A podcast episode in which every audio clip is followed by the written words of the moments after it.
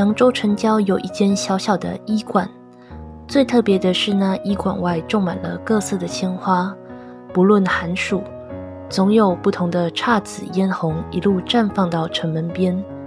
那大夫也是个奇人，贫困的人来找他治病，即使五颗石子也能充作药费；而富贵人家找他治病，即使抬了五箱黄金，也未必能将他请回。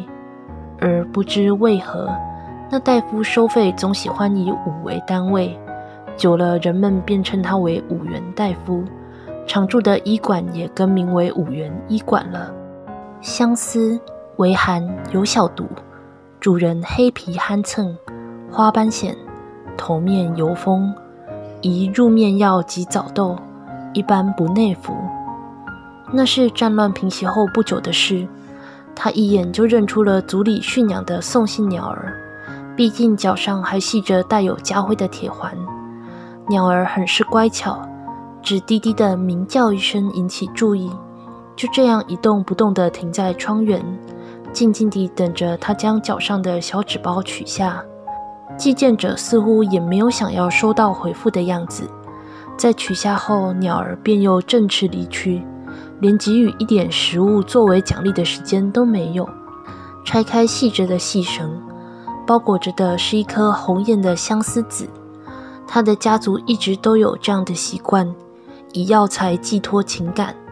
他也见过族中情窦初开的少男少女，互相赠着以此物编成的手链，作为定情之物。然而他已离开族中多年，从前尚在家中之时。较为亲近的一直有兄长与父亲，但父亲一直以来皆为不苟言笑的严父模样，想来大约是那凡人兄长的恶作剧吧。虽说口中闲着麻烦，他隔日进城时，还是向木匠讨要了几只趁手的工具，又向一旁的小贩买了最大的一颗菩提根。回到医馆后。便小心翼翼地开始打磨刚到手的种子，先是用凿子凿成了方形，接着又用钻子在每面挖出了不同数量的孔洞，再以木贼草打磨抛光。然后他将昨日那枚相思豆放在最大的空洞上，略为施力，便将种子压入在中央凿出的空间。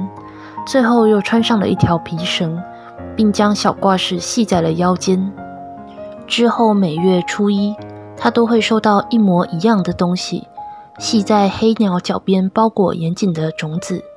与他那多话的兄长全然不同，那鸟儿从不拖泥带水，每次物品送达后又急匆匆地离去。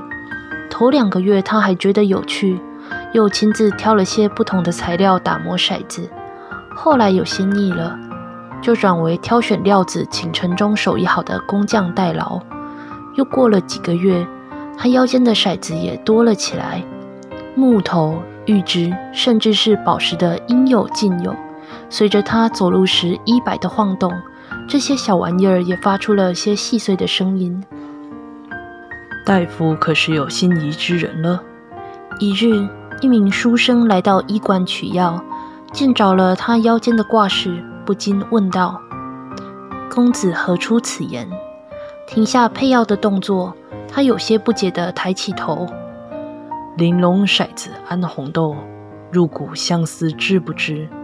书生没有正面回答，而是缓缓涌出了一段诗词：公子多虑了，乡愁罢了。苦笑着将男子的药包好，写下几句嘱咐后递向对方：何来心仪之人？仅为对家乡的入骨相思罢了。